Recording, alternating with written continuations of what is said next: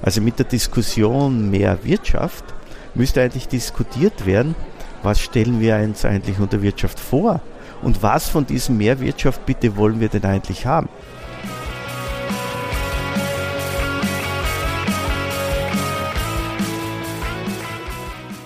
Herzlich willkommen in der Wirtschaft, Georg und Martin. Schön, dass ihr da seid. Mit was stoßen wir denn heute an? Ich habe eine Orangenlimonade. Ich habe eine Apfelkirsch-Holunder-Limonade. Und ich eine Apfelschorle. Prost. Prost. Prost. Was Erfrischendes bei dem heißen Wetter.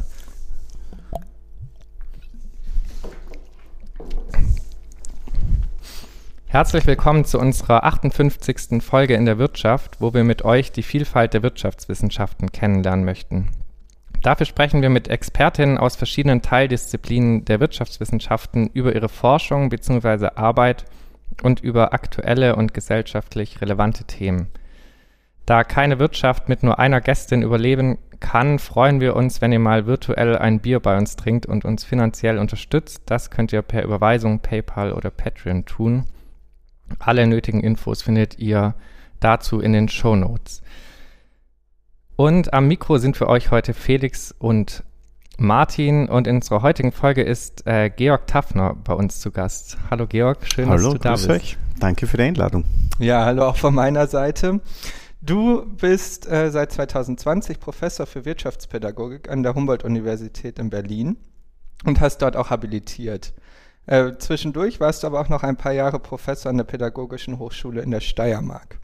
Studiert hast du Wirtschaftspädagogik und auch Religionswissenschaften mhm. in Graz. Mhm. Und europäische Studien, ja. Wir möchten mit dir heute über Wirtschaftspädagogik sprechen und dabei auch herausfinden, was sich hinter deinem Ansatz oder dem Ansatz der reflexiven Wirtschaftspädagogik verbirgt.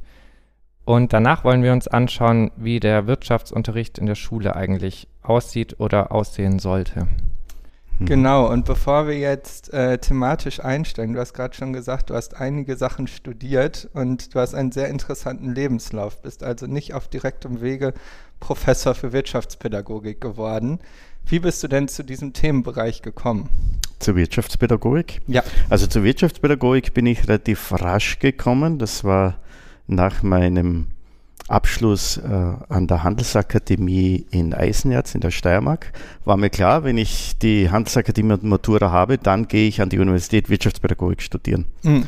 Als ich dann aber mit dem Studium fertig war, ist mir klar geworden, es gibt auch andere Interessen, vor allem das Internationale weshalb ich dann auch noch die äh, europäischen Studien studiert habe, also europäisches Recht, europäische Wirtschaft und europäische Politik. Und ich bin dann tatsächlich äh, einige Jahre ähm, an höherer Stelle in der steirischen Verwaltung tätig gewesen, Verwaltung und Politik, und bin dann nach vier Jahren in die Schule gegangen, weil ich mir dachte, eigentlich bist du ja studierter Wirtschaftspädagoge und eigentlich solltest du ja mal deine Arbeit auch ausleben mhm. und bin die, in die Schule gegangen. Dann haben viele gesagt, jetzt machst du eigentlich deine Karriere kaputt. Nein, das war für mich nicht so. Ich wollte wirklich äh, sehen, wie ist das als Lehrperson zu arbeiten und habe in dieser Zeit als Lehrperson auch dissertiert über die europäische Dimension im Wirtschaftsunterricht. Mhm und war dann an der Schule insgesamt äh, fünf Jahre, bin dann an die Fachhochschule gewechselt und dann wieder in den öffentlichen Dienst aus verschiedenen Gründen zurückgekehrt, um dann aber zu sehen, dass ich so richtig in der Verwaltung nicht mehr sein wollte. Mhm. Und habe dann eben noch ein Studium, da war ich dann schon 40, begonnen, nämlich Religionswissenschaften. Aha. Das war total spannend und war für mich eigentlich Tür- und Toröffner für meine Habilitationsschrift, weil ich dort, und das ist jetzt schon ein bisschen hinleitend zu unserem Thema, weil ich dort auch gesehen habe, dass man über Soziales, über den Menschen, über Anthropologie und dergleichen anders denken kann, als ich das in Ökonomik eigentlich immer gelernt habe und ich immer ein gewisses Unbehagen auch hatte, wenn es so um diese neoklassische Mainstream-Ökonomik ging. Aber ich konnte das nicht wirklich festmachen. Also, aber als ich dann begann, im Rahmen der Religionswissenschaft mich mit Religionssoziologie zu beschäftigen, habe ich unter anderem viel Max Weber lesen müssen. Und das hat für mich vieles anders eröffnet. Und letztendlich, ich wollte dann mit meiner Dissertation starten in Religionswissenschaften. Und dann hat aber meine vermeintliche Doktormutter gemeint, Herr Daphne, es wäre doch besser, wenn Sie sich einmal habilitieren würden. Und es hat sich dann tatsächlich ergeben, es war echt ein Zufall, dass an der Universität Graz eine Fluktuationsstelle offen wurde, also für vier Jahre. Und ich konnte mich innerhalb von vier Jahren habilitieren. Mhm. Und ich habe das auch in diesem Zeitraum tatsächlich geschafft. Allerdings war dann aus unterschiedlichen organisatorischen Gründen in Graz die Habilitation dort nicht möglich, sondern ich habe die Habilitation dann, und das ist wiederum ein Zufall, hier an der Humboldt-Universität gemacht. Und nach der Habilitation, da war meine Zeit an der Universität Graz schon wieder zu Ende, bin ich dann an die Pädagogische Hochschule gegangen, bin vom Landesdienst wo ich noch immer tätig, aber beurlaubt war, mhm. tatsächlich ausgestiegen und bin äh, Professor an der Hochschule in Graz, die Hochschule in der Steiermark, geworden und habe mich dann und war dort verantwortlich für ein eigenes Zentrum für Professionalisierung, das österreichweit tätig war. Und das wurde dann aber von der Regierung wirklich von einem Monat auf den anderen geschlossen, ohne, mhm. mit anderen Einrichtungen auch der pädagogischen Hochschulen. Und es ist nie evaluiert worden oder dergleichen. Und das war nicht so das, wie ich mir das hätte vorstellen wollen. Und habe dann entschieden, mich zu bewerben und schauen, ob es vielleicht doch irgendwo passt. Und hier hat es tatsächlich geklappt und deshalb bin ich seit 20, seit 2020 ja hier Professor an der HU. Ja, sehr spannende Geschichte und auch irgendwie schön zu sehen, dass es geht, dass man nicht sein Leben lang strikt in der äh, Wissenschaft sein muss, um am Ende Professor werden zu ja, können, sondern dass man auch mit Umwegen und äh, Ausprobieren am Ende dabei herauskommt. also kann. ich war Jetzt muss ich kurz rechnen, ich war 43, als ich wirklich voll an, die, an der Universität einstieg. Mhm. Und der Witz ist, du wirst dann aber immer verglichen mit allen anderen Kollegen auch, die in meinem Alter sind. Und da könnte man ja eigentlich von der Zeit her ja gar nicht mehr das alles publizieren, was die Kolleginnen und Kollegen gemacht haben. Mhm. Aber ich denke, da liege ich mittlerweile auch nicht so schlecht, auch wenn ich eigentlich jetzt erst 13 Jahre voll beschäftigt an der Universität äh, bin. Und es irritiert immer wieder, weil sie können meinen Lebenslauf nicht vergleichen mhm. mit jemandem, der wirklich von, vom mhm. Master oder vom Bachelor äh, durch hinaufgegangen ist. Ich habe verschiedene Tätigkeiten, das führe jetzt gar nicht alles aus, äh, gemacht und für mich ist das toll und ich denke auch für die Studierenden, weil man immer wieder mit vielen Anekdoten und Beispielen kommen kann, mhm. aus der Politik, aus der Verwaltung und aus der aus Lehrertätigkeit. Der ja. Ja, genau. stimmt. Das ist eigentlich schon ein sehr allumfassender Ansatz der Wirtschaftspädagogik.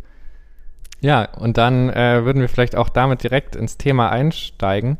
Ähm, und zwar mit einer sehr, sehr offenen Frage. Mhm. Äh, du musst jetzt keine halbe Stunde darüber sprechen, aber wir würden dich gerne einfach mal fragen, was genau ist denn Wirtschaftspädagogik und mit was beschäftigt sich die Wirtschaftspädagogik? Mhm. Das ist eigentlich eine schwierigere Frage, als man vermuten möchte. Und ich gebe zwei Antworten darauf. Mhm. Die klassische Antwort darauf, und die ist die, wie sie auch vertreten wird in der Sektion der Berufs- und Wirtschaftspädagogen in der Deutschen Gesellschaft für Erziehungswissenschaft, ist das jene Wissenschaft, die sich mit der Forschung im Kontext von äh, Beruf auseinandersetzt. Das mhm. heißt, eigentlich schauen wir auf Wirtschaft im Sinne des Berufes. Also es geht immer um Berufsbildung. Mhm. Das ist die eine Seite.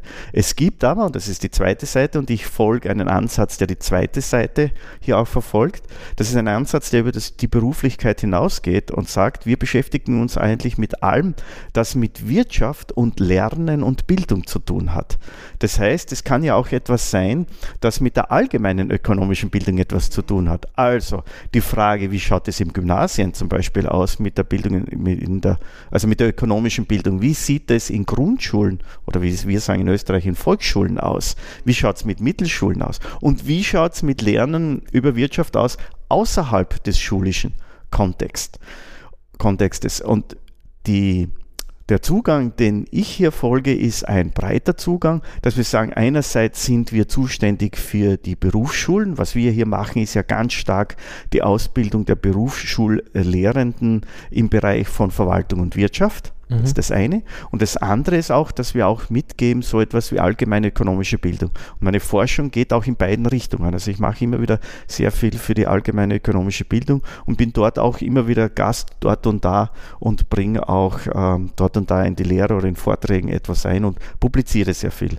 auf mhm. diesem Gebiet, also allgemeine ökonomische Bildung. Kannst du da ein bisschen näher drauf eingehen, welche Inhalte gelehrt werden?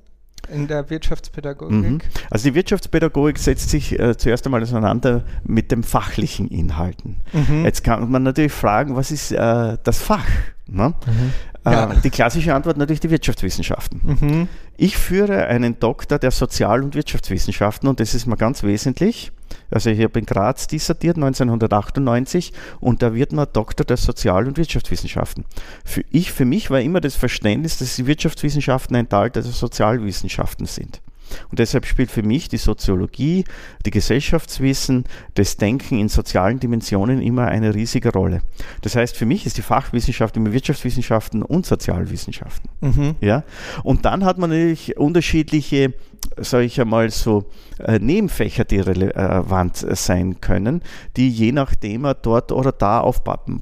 Das zweite ist alles, was Fachdidaktik anbelangt. Also, wie setze ich diese Inhalte so um, dass sie einerseits gelehrt und andererseits gelernt werden können? Das mhm. ist ja mhm. nicht das Gleiche. Und wie, wir setzen noch eins drauf, da ist die Berufsbildungstheorie von besonderer Bedeutung. Wie kann berufliche Bildung auch zur Bildung schlechthin werden. Bildung jetzt im Sinne von Humboldt auch, dass es etwas mit mir persönlich macht. Also nicht nur Inhalte aufnehmen und sie dann wiedergeben für eine Prüfung, sondern dass sie tatsächlich eine Auseinandersetzung meiner selbst mit der Welt wird. Das setzen wir ja um drauf. Für uns ist dieser Bildungsaspekt ganz wichtig. Und dann als letztes und nicht unwesentliches auch noch das Pädagogische und die Erziehungswissenschaften. Und dieses zusammen und letztendlich auch noch das Historische und Philosophische, was sind die Grundlagen unseres Faches?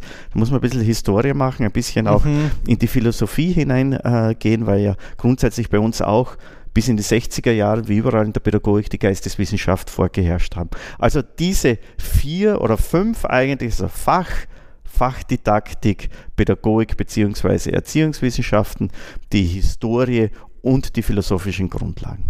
Genau. Das wäre jetzt aber der breite Ansatz, den du verfolgst. Äh, das würde ich sagen, nein, das äh, würde ich sagen, machen alle Wirtschaftspädagogen.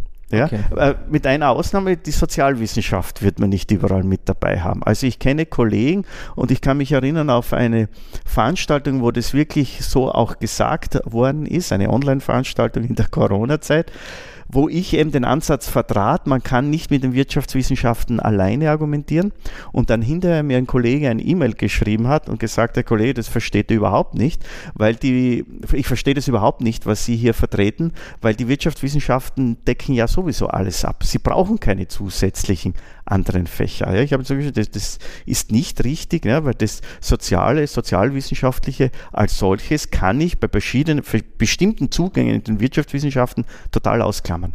Und dann kommt der soziale Aspekt eigentlich zu kurz. Und mhm. gerade der muss in einer Zeit der starken Individualisierung wieder stärker hineinkommen. Mhm. Mhm.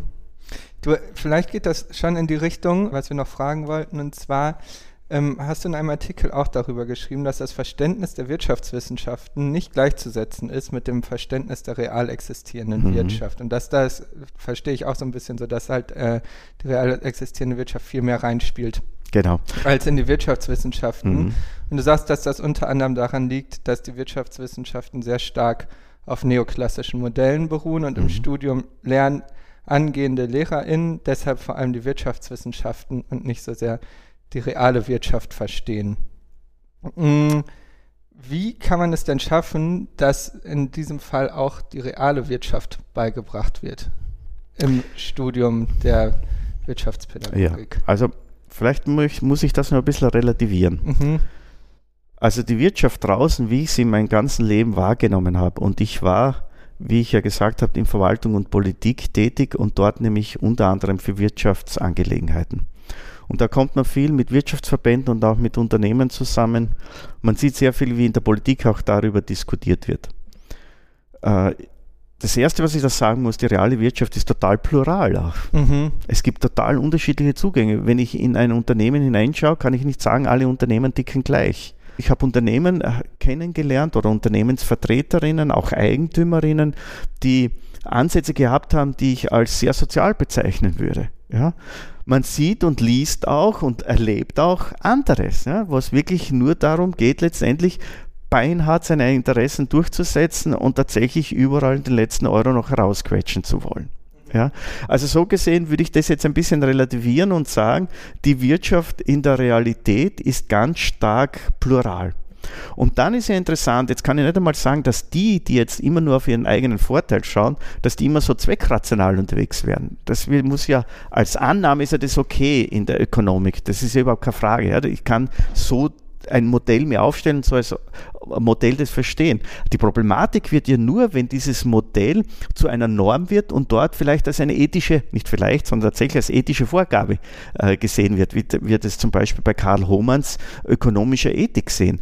Der sagt, ihr müsst auf euren eigenen Vorteil äh, schauen, weil, und das ist dann das weitere Argument, wenn ihr das nicht tut, macht es jemand anderes und dann seid ihr sozusagen der Dumme. Und das ist jetzt genau die Gefahr, die dahinter steht. Ich kann für die Modellierung das sehr wohl machen und sagen, Gewinnmaximierung und dergleichen sprechen. Aber ich muss immer dahinter sagen, Vorsicht, ist Modellierung. Wir schauen nur drauf und versuchen etwas zu erklären. Wir sagen aber nicht, dass es normativ die Welt ist. Und da ist etwas passiert, dass es normativ die Welt geworden ist. Habe ich das richtig verstanden, dass du quasi dein Ansatz ein bisschen ist, anzusetzen bei den Modellen der Wirtschaftswissenschaften und dann zu zeigen, wie diese gegebenenfalls in der realen Wirtschaft gar nicht so sehr tragen und aufzuzeigen, dass es über diese Modelle hinausgeht. Genau. Ist das quasi der Ansatz, genau. den du verfolgst? Der, der erste Punkt ist, ähm, dass ich sehr wohl auch Neoklassik mache. Mhm. Äh, und zwar kommt man um das aus mehreren Gründen nicht drumherum. Erstens, weil es Mainstream ist, kann ich ja den Mainstream eigentlich nicht weglassen. Also muss man es auch verkehrt herum sehen, nicht? Wir bereiten ja vor für das, was da auch in den Lehrbüchern steht, was in den Lehrplänen äh, verwendet wird. Also wenn ich jetzt zum Beispiel das klassische Angebotsnachfragemodell mache dann wird aber ganz genau hingeschaut, nochmal, was sind da die Prämissen? Mhm. Weil leider, wenn man das in den Schulbüchern sich anschaut, das ist ja ganz schlecht dargestellt. Es werden ja diese Prämissen gar nicht mehr dargestellt. Unter welchen Voraussetzungen funktioniert das eigentlich nur? Dass Lehrpersonen genau wissen, was sind hier die Prämissen. Und natürlich über diese Prämissen kann man diskutieren. Mhm. Ja, was ist hier eigentlich... Ähm, wie weit ist das realitätsnah, wie weit ist das nicht realitätsnah?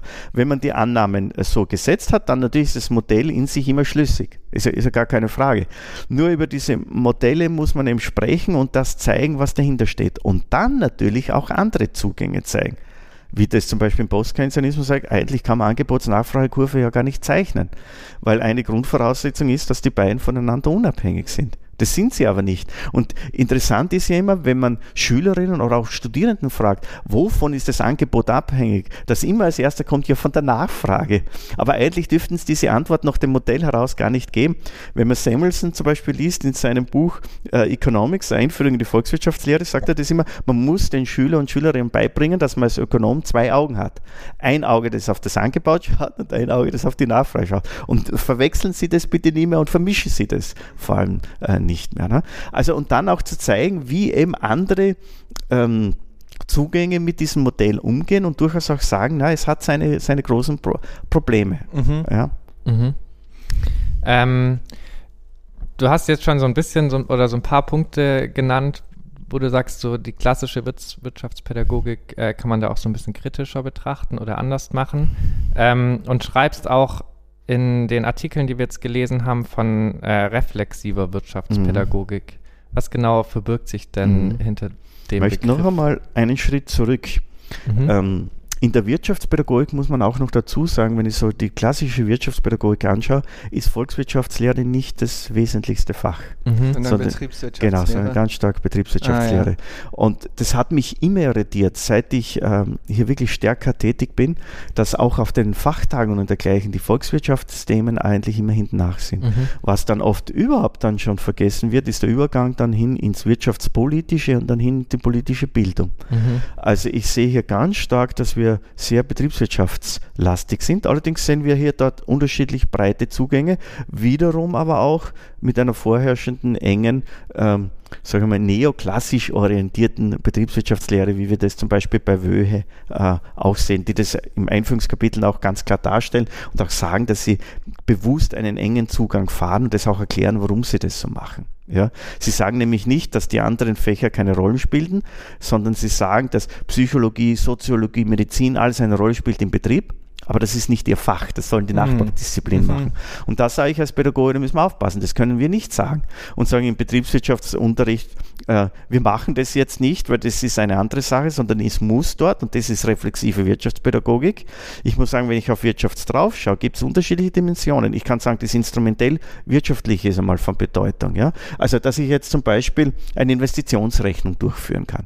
Und wenn ich dann in eine Entscheidung hineingehe, dann habe ich natürlich einerseits die, die Antworten, die ich aus den Modellen heraus habe. Aber dann kommen viele Dinge noch dazu, die in den Modellen nicht drin sind. Was bedeutet, wenn ich eine bestimmte Investition tätige? Was heißt das für uns als Betrieb in unserer Außenwirkung? Was heißt das für unsere Wirkung nach innen? Entspricht das Unternehmensphilosophie? Was heißt das für die Mitarbeiter? Was heißt das für die Lieferanten? Und da bekomme ich, äh, komme ich in ein größeres Zielsystem hinein, wo ich dann damals sehe, naja, jetzt mit dem Maximieren wird es nicht mehr so ganz einfach, sondern es wird ein Optimieren werden, wo ich viel auch letztendlich Entscheidungen fällen muss, die auch viel mit Emotionen zu tun haben.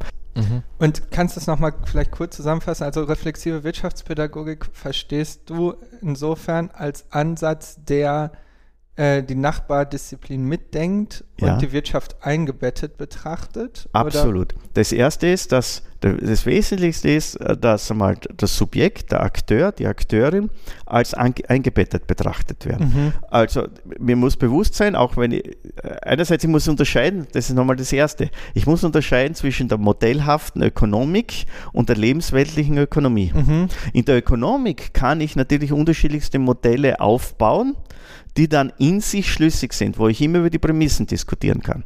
Und in der lebensweltlichen Ökonomie muss mir klar sein, dass der Mensch, der Unternehmer, der Mitarbeiter, auch der Arbeitslose, dass die immer in bestimmten gesellschaftlichen, kulturellen und natürlichen Kontexten eingebunden sind. Mhm. Das ist mal der erste wesentliche Punkt. Jetzt ist natürlich Ökonomie und Ökonomik nicht voneinander losgelöst, weil die Ökonomie versucht, soweit es geht, äh, Theorien oder Wissen aus der Ökonomik zu übernehmen Mhm. und in die Lebenswelt umzusetzen. Aber sobald ich eine Theorie übernehme in der Ökonomie, wird sie in irgendeiner Form normativ, weil dann immer die Frage ist, ja, was bedeutet das jetzt in meinem Kontext?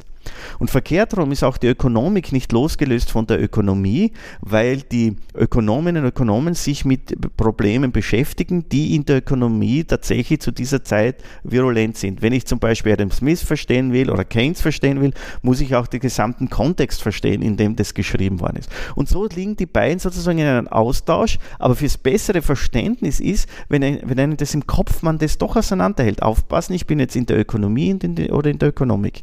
Und eine reflexive Wirtschaftspädagogik setzt dabei an, dass ja mal diese Unterscheidung, diese mir klar ist. Und immer wenn es um Anwendung geht, um reale Ökonomie, dass ich weiß, ich kann jetzt nicht rein instrumentell ökonomisch denken, weil der Mensch ein soziales Wesen ist. Der zweite, jetzt komme ich in die Fachlichkeit hinein, heißt zwischen Ökonomie und Ökonomik zu trennen und in der Ökonomik heißt es, einen vernünftigen Umgang mit der Mainstream-Ökonomik. Das zu zeigen, was hier gemacht wird, die Prämissen zu machen und durchaus kritisch draufzuschauen. Und dann, und da wird es dann anspruchsvoll, auch zu zeigen, was sind Alternativen.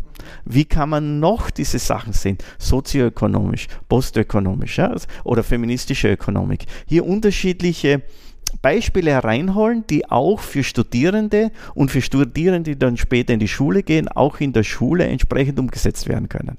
Ja? Und dann, jetzt habe ich, also jetzt bin ich bei der Ökonomik, und dann aber auch zu wissen, immer wieder ethische Themen hereinholen, die eine Rolle spielen können, äh, soziale Themen hereinbringen und das politische Mitdenken.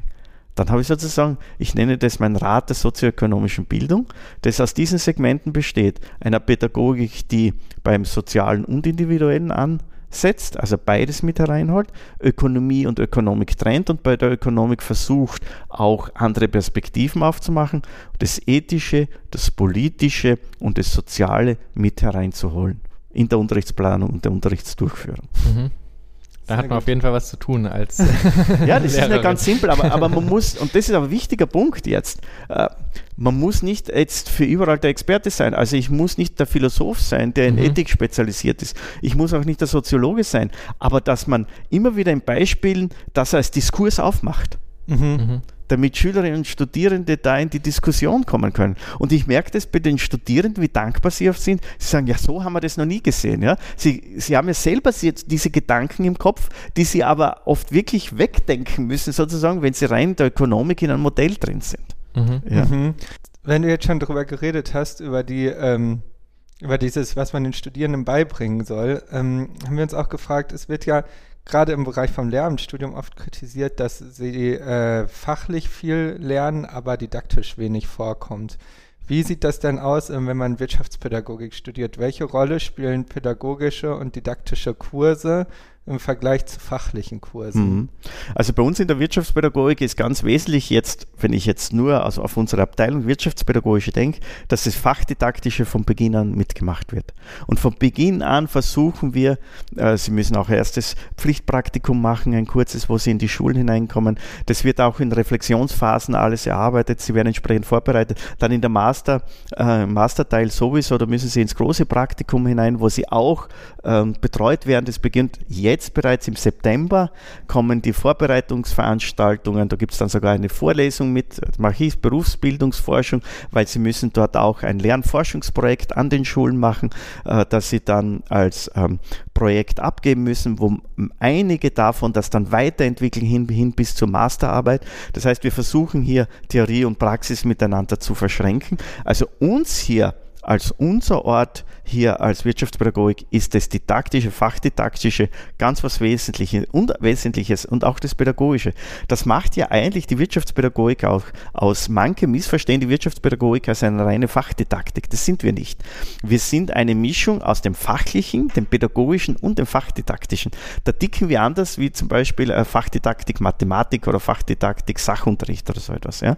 Bei uns ist das ganz stark dieses gesamte Konvolut. Was man aber sagen muss, im Bachelor gibt es einen großen Anteil an wirtschaftswissenschaftlichen ähm, äh, Fächern und Inhalten, da müssen Sie das mitmachen, was in der wirtschaftswissenschaftlichen Fakultät auch gemacht wird. Und das ist natürlich für einige oft äh, schon eine Hürde, weil man da auch so ganz stark diesen Mainstream äh, gelehrt bekommt, den wir dann versuchen, wieder in unseren Inhalten aufzuarbeiten. Ja, und in dem Sinne, wie ich das vorher versucht habe, äh, darzustellen. Ja. Und ähm, Geht der Großteil der Studierenden am Schluss an Berufsschulen oder an weiterführende Schulen oder ist beides? Ja, möglich? ich habe hier keine empirischen Daten. Also da kann ich mir auf, nur auf das verlassen, was, was hier eigentlich so äh, mir gesagt wird. Ja, ich, ich, ich könnte Grazer Daten sagen, weil wir das immer regelmäßig erhoben haben. Also ich würde es hier schätzen, dass schon die Mehrzahl in die Schulen geht. Ja, ich würde schätzen, das ist jetzt wirklich nur eine Schätzung. Ja. Also Schule heißt äh, weiterführende Schule wie Gymnasien? Schulen, also oder? Schulen bedeutet für uns immer berufsbildende Schulen. Und das ist im Berliner Kontext, heißt, die gehen an die OSZs, ja, äh, Oberstufenzentren und die immer beruflich ausgelegt sind, aber dort drin haben sie unterschiedliche Bildungsgänge. Mhm. Mhm. Das geht von der sogenannten IBA, das ist so eine, ähm, ähm, ein, ein Bildungsgang, der, wo Verlorenes nachgeholt werden kann, wo sie zum Beispiel zu einem Hauptschulabschluss kommen oder zum mittleren äh, Schulabschluss oder wo sie auch vorbereitet werden gleichzeitig für die Berufsbildung. Mhm. Also so etwas haben sie bis hin auch zum beruflichen Gymnasium. Mhm. Und natürlich als Kern immer die duale Berufsbildung. Also das, was wir in Österreich als die Lehre nennen, also wenn sie wirklich eine duale Ausbildung haben und einen Beruf äh, lernen. Das ist bei uns hier im Mittelpunkt immer,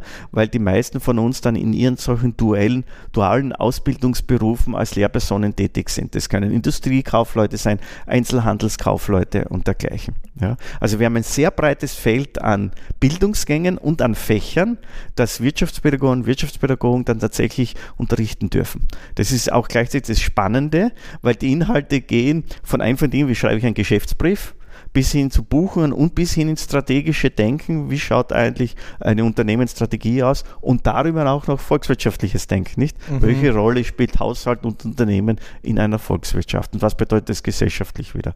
Das ist eine ziemlich große Bandbreite, die mhm. wir hier endlich abdecken sollten. Mhm. Ja, dann würden wir ähm, weitergehen zu unserer Cliffhanger-Frage von ähm, unserem letzten Gast, mhm. Steffen Lange. Steffen Lange fragt dich, welche Theorien, Themen und Kompetenzen VWLer oder BWLerinnen lernen sollten, um die sozial-ökologische Transformation gestalten zu können? Mhm. Also ich sage dazu, das, das Beste wäre, es würde jemand einmal, das höre ich jetzt schon manche Zuhörer, ich kann sie ja nicht hören, aber ich vermute, ich denke, ah, interessant oder hm, würde ich nicht so sehen, ähm, sagen, Amita Etzioni lesen, The Moral Dimension. 1988, der ihm zeigt, dass zusätzlich zum zweckrationalen Denken eben diese moralische, normative Ebene oder noch Max Weber gesprochen, das Wertrationale und Emotionale eine genauso eine Rolle spielen, wenn nicht sogar eine größere. Und meine Empfehlung wäre, dass man äh, solche Bücher liest und sich da mal hineinarbeitet und so Gegenpositionen sieht. Amitation ist eines. Das zweite Buch, das bei mir sehr viel ausgelöst hat, ist ein altes Buch aus den 70er Jahren von Luckmann und Berger. Ähm, die Konstruktion der Wirklichkeit. Dass eigentlich das meiste, wie wir annehmen, dass die Sachen so sind, wie sie sind, eigentlich konstruiert sind. Dass wir vieles, also was Wirtschaft ist, ist ja ganz stark Konstrukt. Mhm. Wenn Sie jetzt zum Beispiel aus dem Fenster rausschauen, kann ich, nur fragen, kann ich Sie fragen, naja, wo sehen Sie hier Wasser? Sie würden ganz klar sagen, na, da unten ist Wasser, ist Fluss, da ist die Spree, ganz klar. Und jetzt frage ich Sie, jetzt schauen Sie mal raus, wo ist Wirtschaft? Mhm. Also, um zu beantworten, was Wirtschaft ist, brauchen wir im Kopf, natürlich brauchen Sie im, im Kopf auch, was ist ein Fluss. Aber beim Fluss gibt es ein bestimmtes Objekt, das immer wieder relativ ähnlich ist und als solches identifiziert werden kann. Aber was ist Wirtschaft? Mhm. Wirtschaft ist per se ein soziales Konstrukt und dass sie durchschnittlich, äh, dass sie eigentlich ganz unterschiedlich definieren könnten. Ich könnte sagen, Wirtschaft ist Versorgen. Gibt es auch diese Zugänge. Andere sagen mir, nein, Wirtschaft ist Knappheit. Andere sagen, nein, Wirtschaft hat mit Knappheit wieder, wir leben in einer Zeit des Überflusses, könnte man auch wieder diskutieren. Äh, Knappheit ist nicht das Thema. Andere sagen, naja, Wirtschaft, das ist Angebot und Nachfrage, das ist der Markt. Ja, also wir haben unterschiedliche Konstrukte. Wir haben vorherrschende Konstrukte im, im, im Kopf, eben diese, diese Mainstream-Geschichten. und man kann sie eben runterbrechen und durchaus unterschiedlich sehen.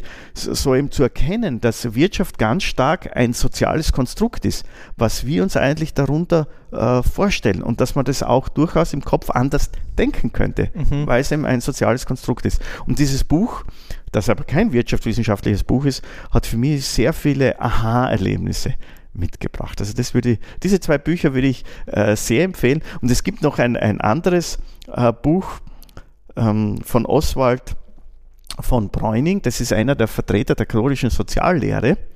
Ich habe gerade geschaut, ob ich es hier stehen habe, aber ich habe es gerade zu Hause liegen, weil ich es gerade wieder lese. Äh, da gibt es eine Einführung in die katholische Soziallehre und dort die Kapitel über Wirtschaft zu lesen, das ist ein Aha-Erlebnis, weil er nämlich eines macht, nämlich das herausstellt, dass der Mensch ein soziales und, und individuelles Wesen ist, von dem ich vorher auch gesprochen habe, was auch bei Klafki so eine Riesenrolle spielt, bei Anthropologie eine große Rolle spielt, äh, in seiner Lehre, wie er katholische Soziallehre interpretiert, auch so eine große Bedeutung hat. Und einfach das von einem anderen Blickpunkt her zu sehen und zu lesen. Also es wären so drei Bücher, wo ich sage, das ist spannend, einfach andere Zugänge zu sehen und ein bisschen wegzukommen von diesem äh, Maximierungs- oder Selbstmaximierungsgedanken.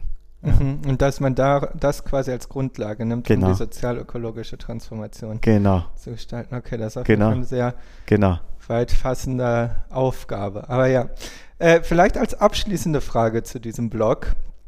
Ähm, noch eine, ein Punkt, und zwar haben wir uns gefragt, fließt ein, fließen eigentlich die Erkenntnisse aus der Wirtschaftspädagogik auch in die Lehre an Unis ein? Weil wenn wir so an unsere Vorlesungen zurückdenken, äh, gerade so im Bachelor, äh, klassische VWL-Vorlesung, hat man nicht so das Gefühl, dass da besonders viel Didaktik oder Pädagogik ja. hintersteht. Das ist natürlich in Wirtschaftspädagogik etwas anderes weil das, was wir tun, wir gleichzeitig beforschen und umsetzen. Mhm. Also wenn wir zum Beispiel auch Forschungserhebungen machen, dann beforschen wir uns selber, äh, Kollegen, Studierenden und dergleichen und wir testen. Also wir machen sehr viel, äh, gerade auch meine Kollegen, wir machen sehr viel Design-Based Research.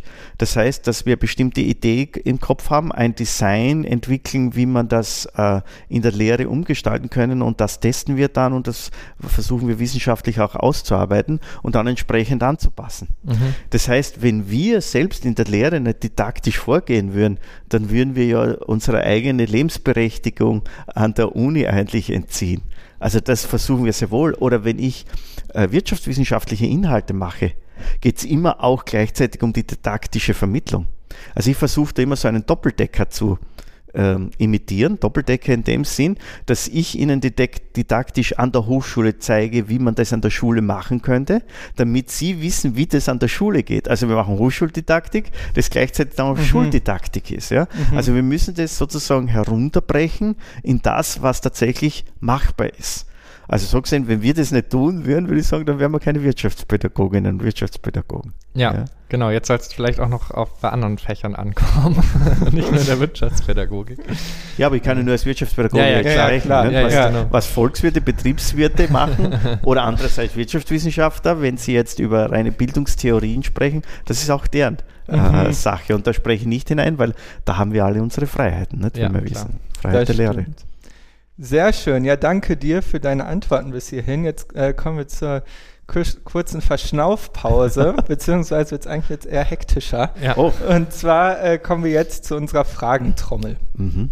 Und äh, die funktioniert so, dass wir dir kurze Fragen stellen, Satzanfänge oder dir Auswahlmöglichkeiten mhm. geben. Mhm. Und du antwortest schnell und intuitiv, also okay. ohne groß darüber nachzudenken. und auch immer möglichst kurz. Mhm. Ähm, Genau, du darfst einen Joker, darfst also eine Frage überspringen, falls du sie nicht beantworten Gut. möchtest.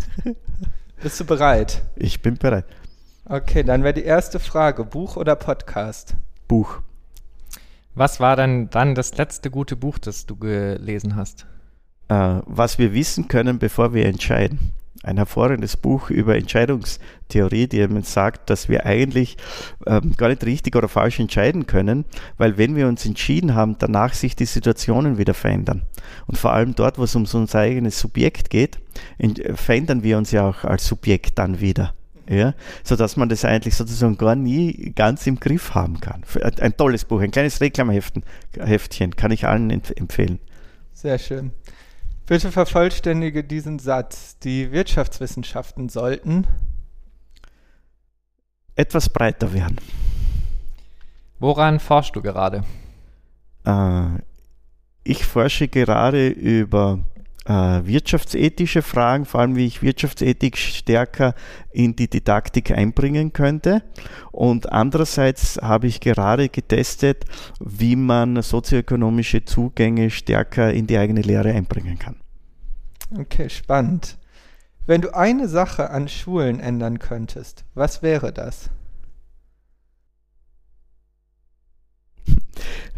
dass alle mit mehr Freude in die Schule gehen. okay. okay. Das ist schön. Ähm, da du dich in deiner Forschung auch mit ökonomischen Planspielen beschäftigst, mhm. was ist dein Lieblingsplanspiel? Mhm. Ähm, ein Planspiel, das ich selber mit einer lieben Kollegin von mir, Daniela Köck, ähm, die eine Organisation zum Thema Partizipation in Graz, Steiermark leitet wo wir ein Europaplanspiel entworfen haben, wo es darum geht, dass man, es ist die, heißt eigentlich die erfundene Union und wir spielen hier nur Europa nach. Also es geht nicht um europäische äh, Staaten, weil da würde so viel an Vorurteilen mitgespielt werden. Es geht hier darum, dass man äh, innerhalb kurzer Zeit äh, einen Staat zugeordnet bekommt, man selber die Geschichte dafür findet, die Geografie sich einfallen lässt, ein paar Dinge sind vorgegeben und was man dabei lernt, ist einerseits, wie stark Kultur eigentlich konstruiert ist weil mhm. das entsteht da drin tatsächlich in diesem Spiel, dass das konstruiert wird. Und dann geht es darum, dass diese Staaten sich vereinigen und gemeinsam in einer Union Lösungen für Probleme finden sollen, die dort auftauchen. Mhm. Und für uns ist das äh, ein, ein, ein ganz tolles Instrument geworden, mit dem wir in die offene Jugendarbeit gegangen sind, aber auch an Schulen und auch in der Lehrerfortbildung. Und das war immer wieder ein tolles Erlebnis, das zu spielen, ja, weil man selber spannend. Politiker und Politikerin sein kann. Großartig. Mhm.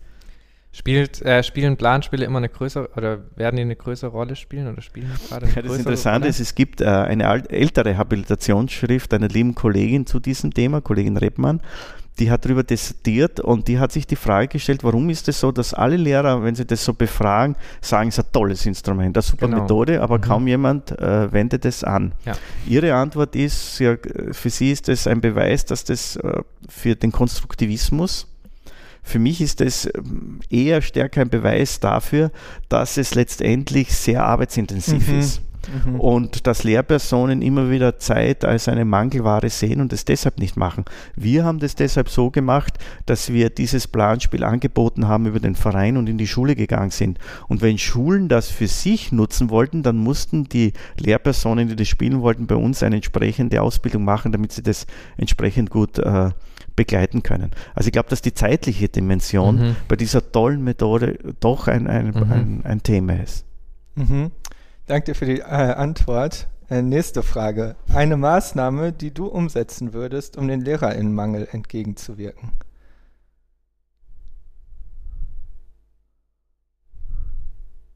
Ich passe. Okay. Das ist der Joker. ja. Weil dir nichts einfällt. Ja, Weil es so schwierig ist. Ja, das ist, das ist nämlich okay. ein extrem schwieriges Thema. Ja. ja. Weil, äh, weil, es, weil es keine eindimensionale Lösung geben kann. Mhm. Da spielen so viele Dinge zusammen, die bis weit in die unsere Kultur hineinreichen, ins Demografische, ins Kulturelle, über das, wie man über Lehrpersonen denkt und spricht. Das alles spielt damit eine entsprechende Rolle. Ja. Ich kann mich noch erinnern, wie ich selber Lehrer war. Nach den fünf Jahren als Lehrperson, irgendwie wollte ich selber mehr machen, das habe ich gespürt. Und andererseits hat mich das immer ein wenig geärgert, dass man als Lehrperson immer ein bisschen schief angeschaut mhm. wird. Ja? Ähm, und zwar so, ich habe ganz liebe Nachbarn, aber wenn es dann so, oh, heute schon wieder zu Hause, ja, wenn du am, Nachbar, am Nachmittag früher zu Hause, wir hatten da kleine Kinder in der Zeit, habe ich das aber genutzt, aber dass man dann am Abend sitzt und dann entsprechend die Vorbereitung macht, das äh, macht ja keiner. Also jetzt vielleicht doch eine Antwort drauf. Mhm.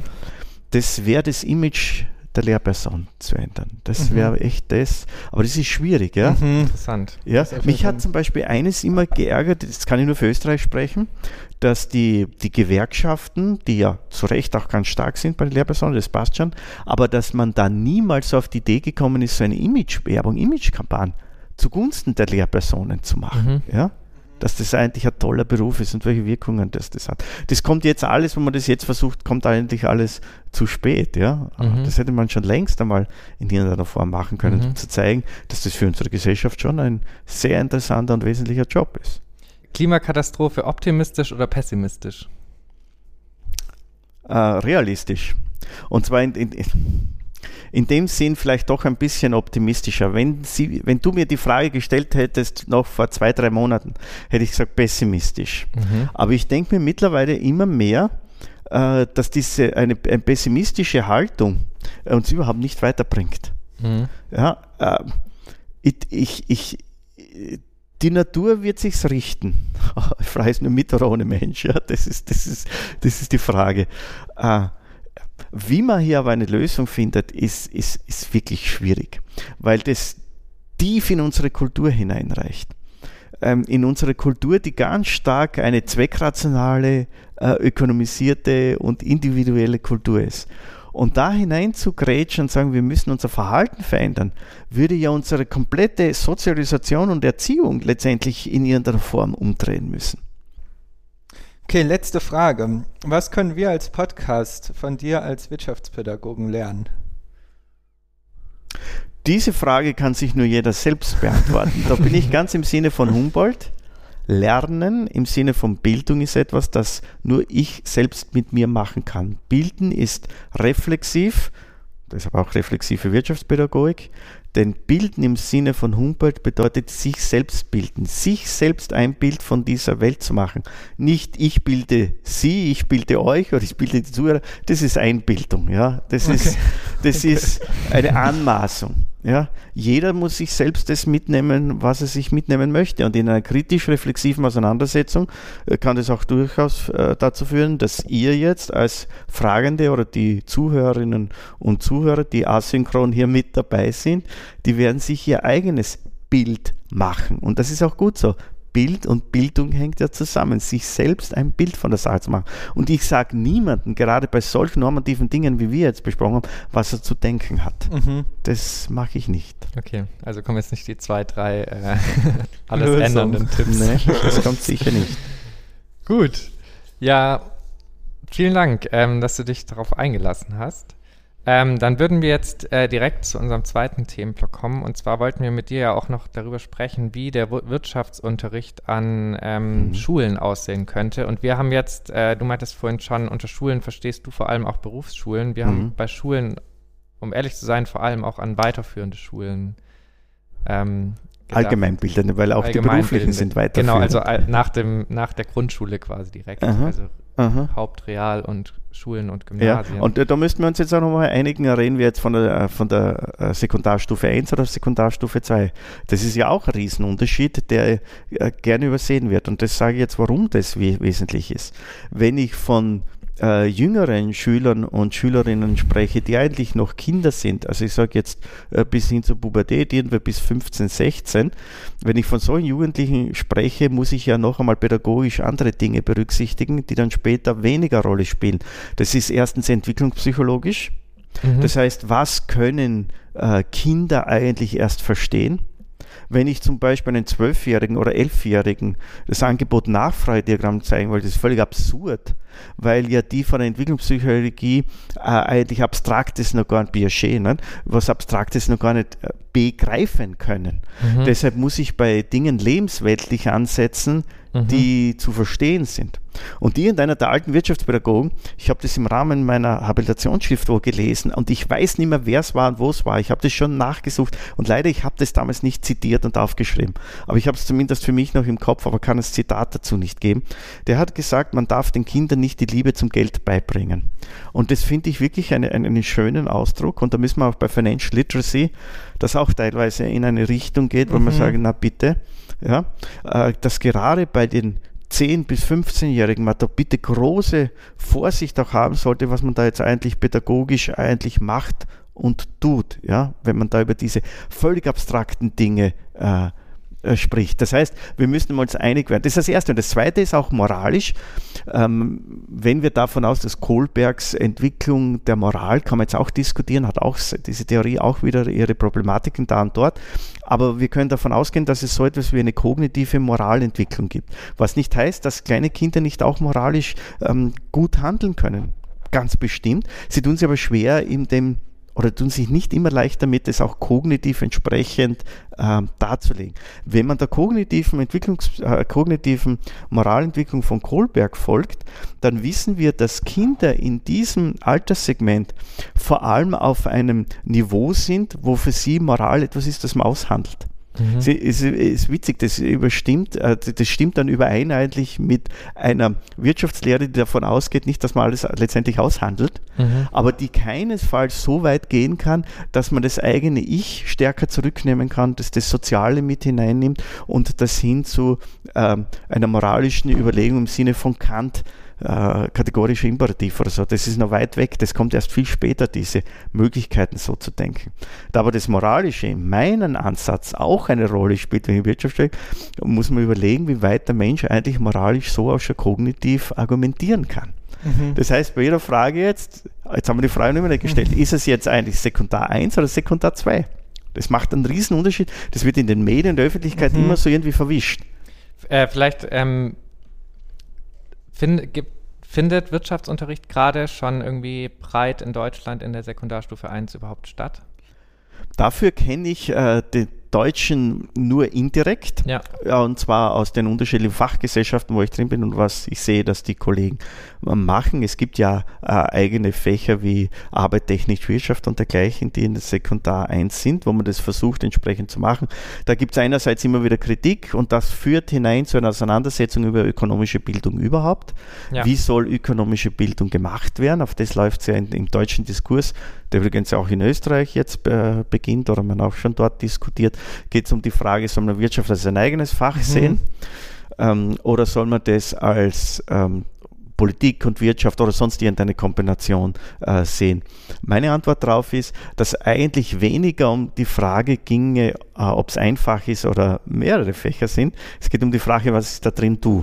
Mhm. Wenn ich Wirtschaft von Haus aus breiter verstehe, dann kann das auch ein Wirtschaftsfach sein, das in sich schon sozialwissenschaftliche Anteile auch drinnen hat. Wenn Wirtschaftswissenschaften aber im Mainstream verstanden wird und man das missversteht, dass man jetzt ähm, von mir aus auch noch Kinder ja, äh, Modelle beibringt, äh, die entsprechend einer bestimmten äh, Sichtweise erfolgen, dann wäre das sicher falsch. Ja, weil gerade da in, äh, bei Kindern bis 15 Jahren das Lebensweltliche eine Riesenrolle spielt. Und das Lebensweltliche habe ich ja niemals in den Modellen mhm. drin. Da muss ich also mhm. völlig, mhm. völlig äh, anders denken.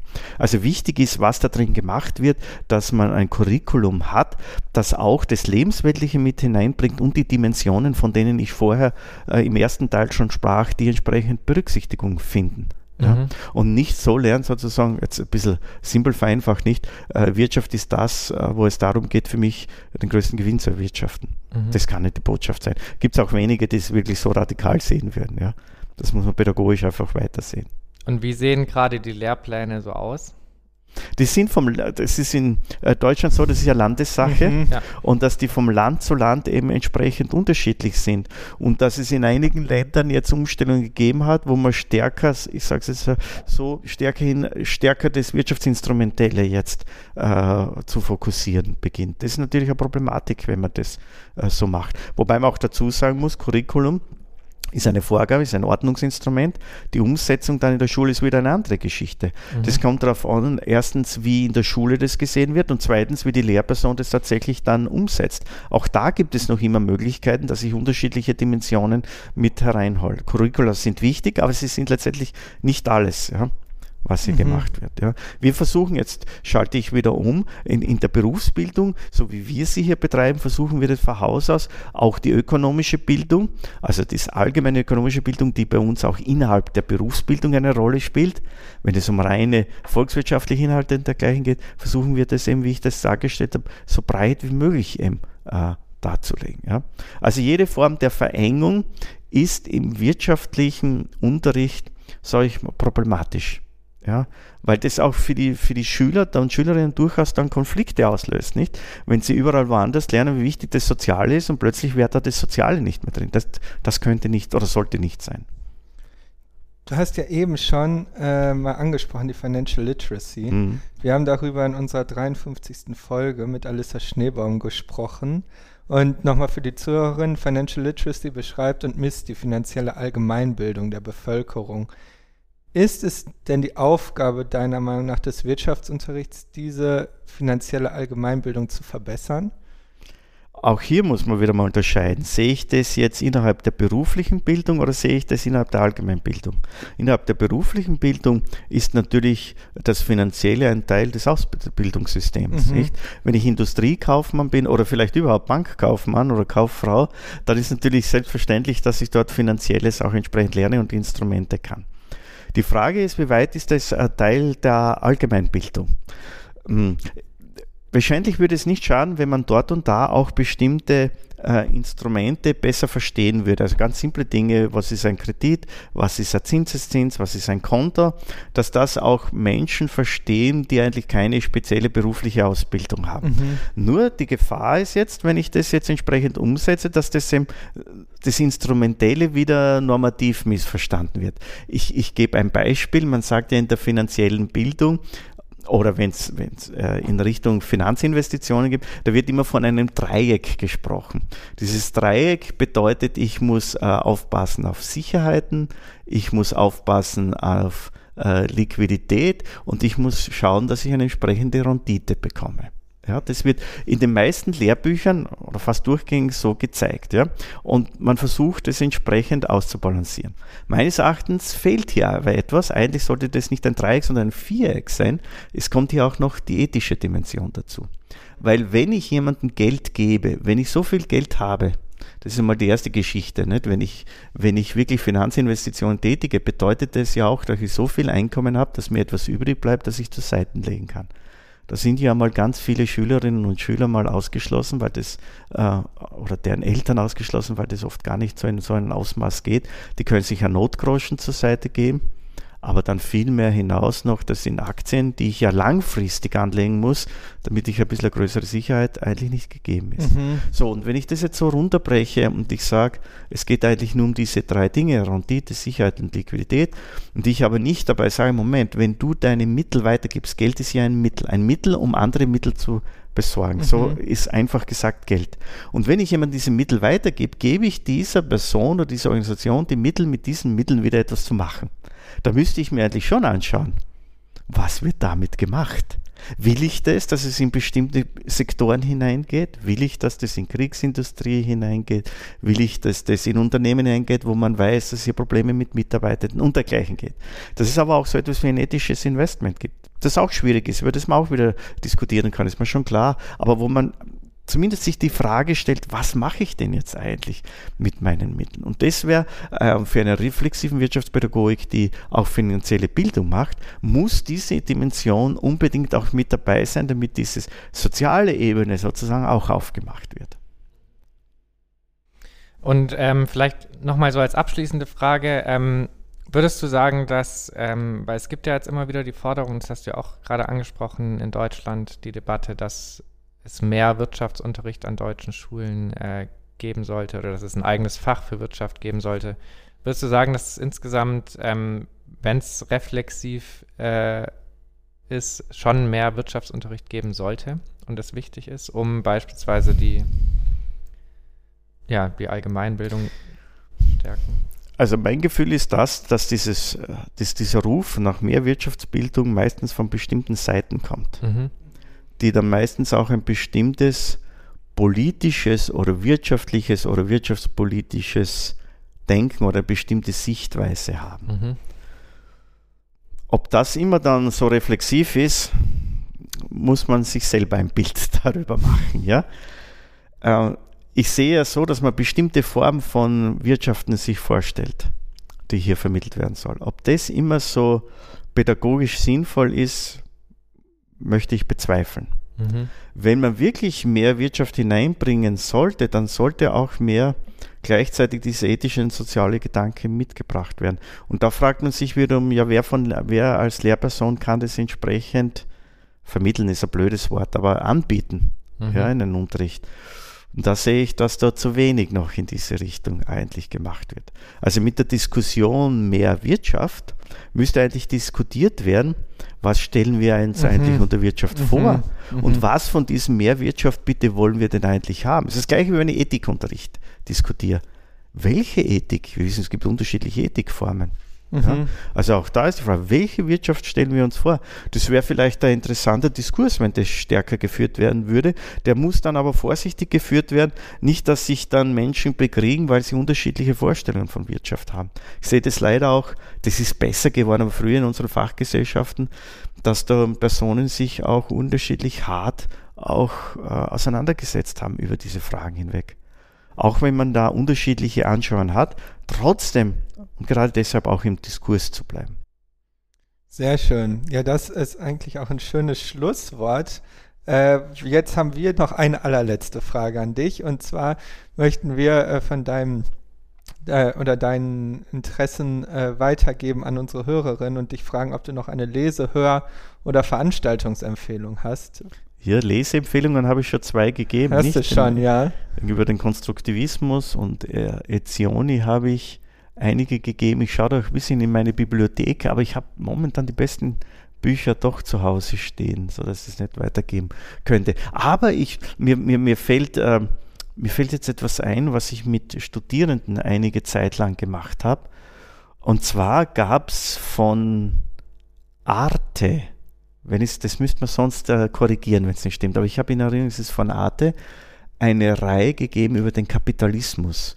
Und das findet man im Internet, eine Reihe Kapitalismus. Und da hat man unterschiedlichste Vertreter aufgearbeitet. Zwei Folgen über Adam Smith, eine über Polanyi, äh, eine über die äh, Auseinandersetzung zwischen Hayek und Keynes.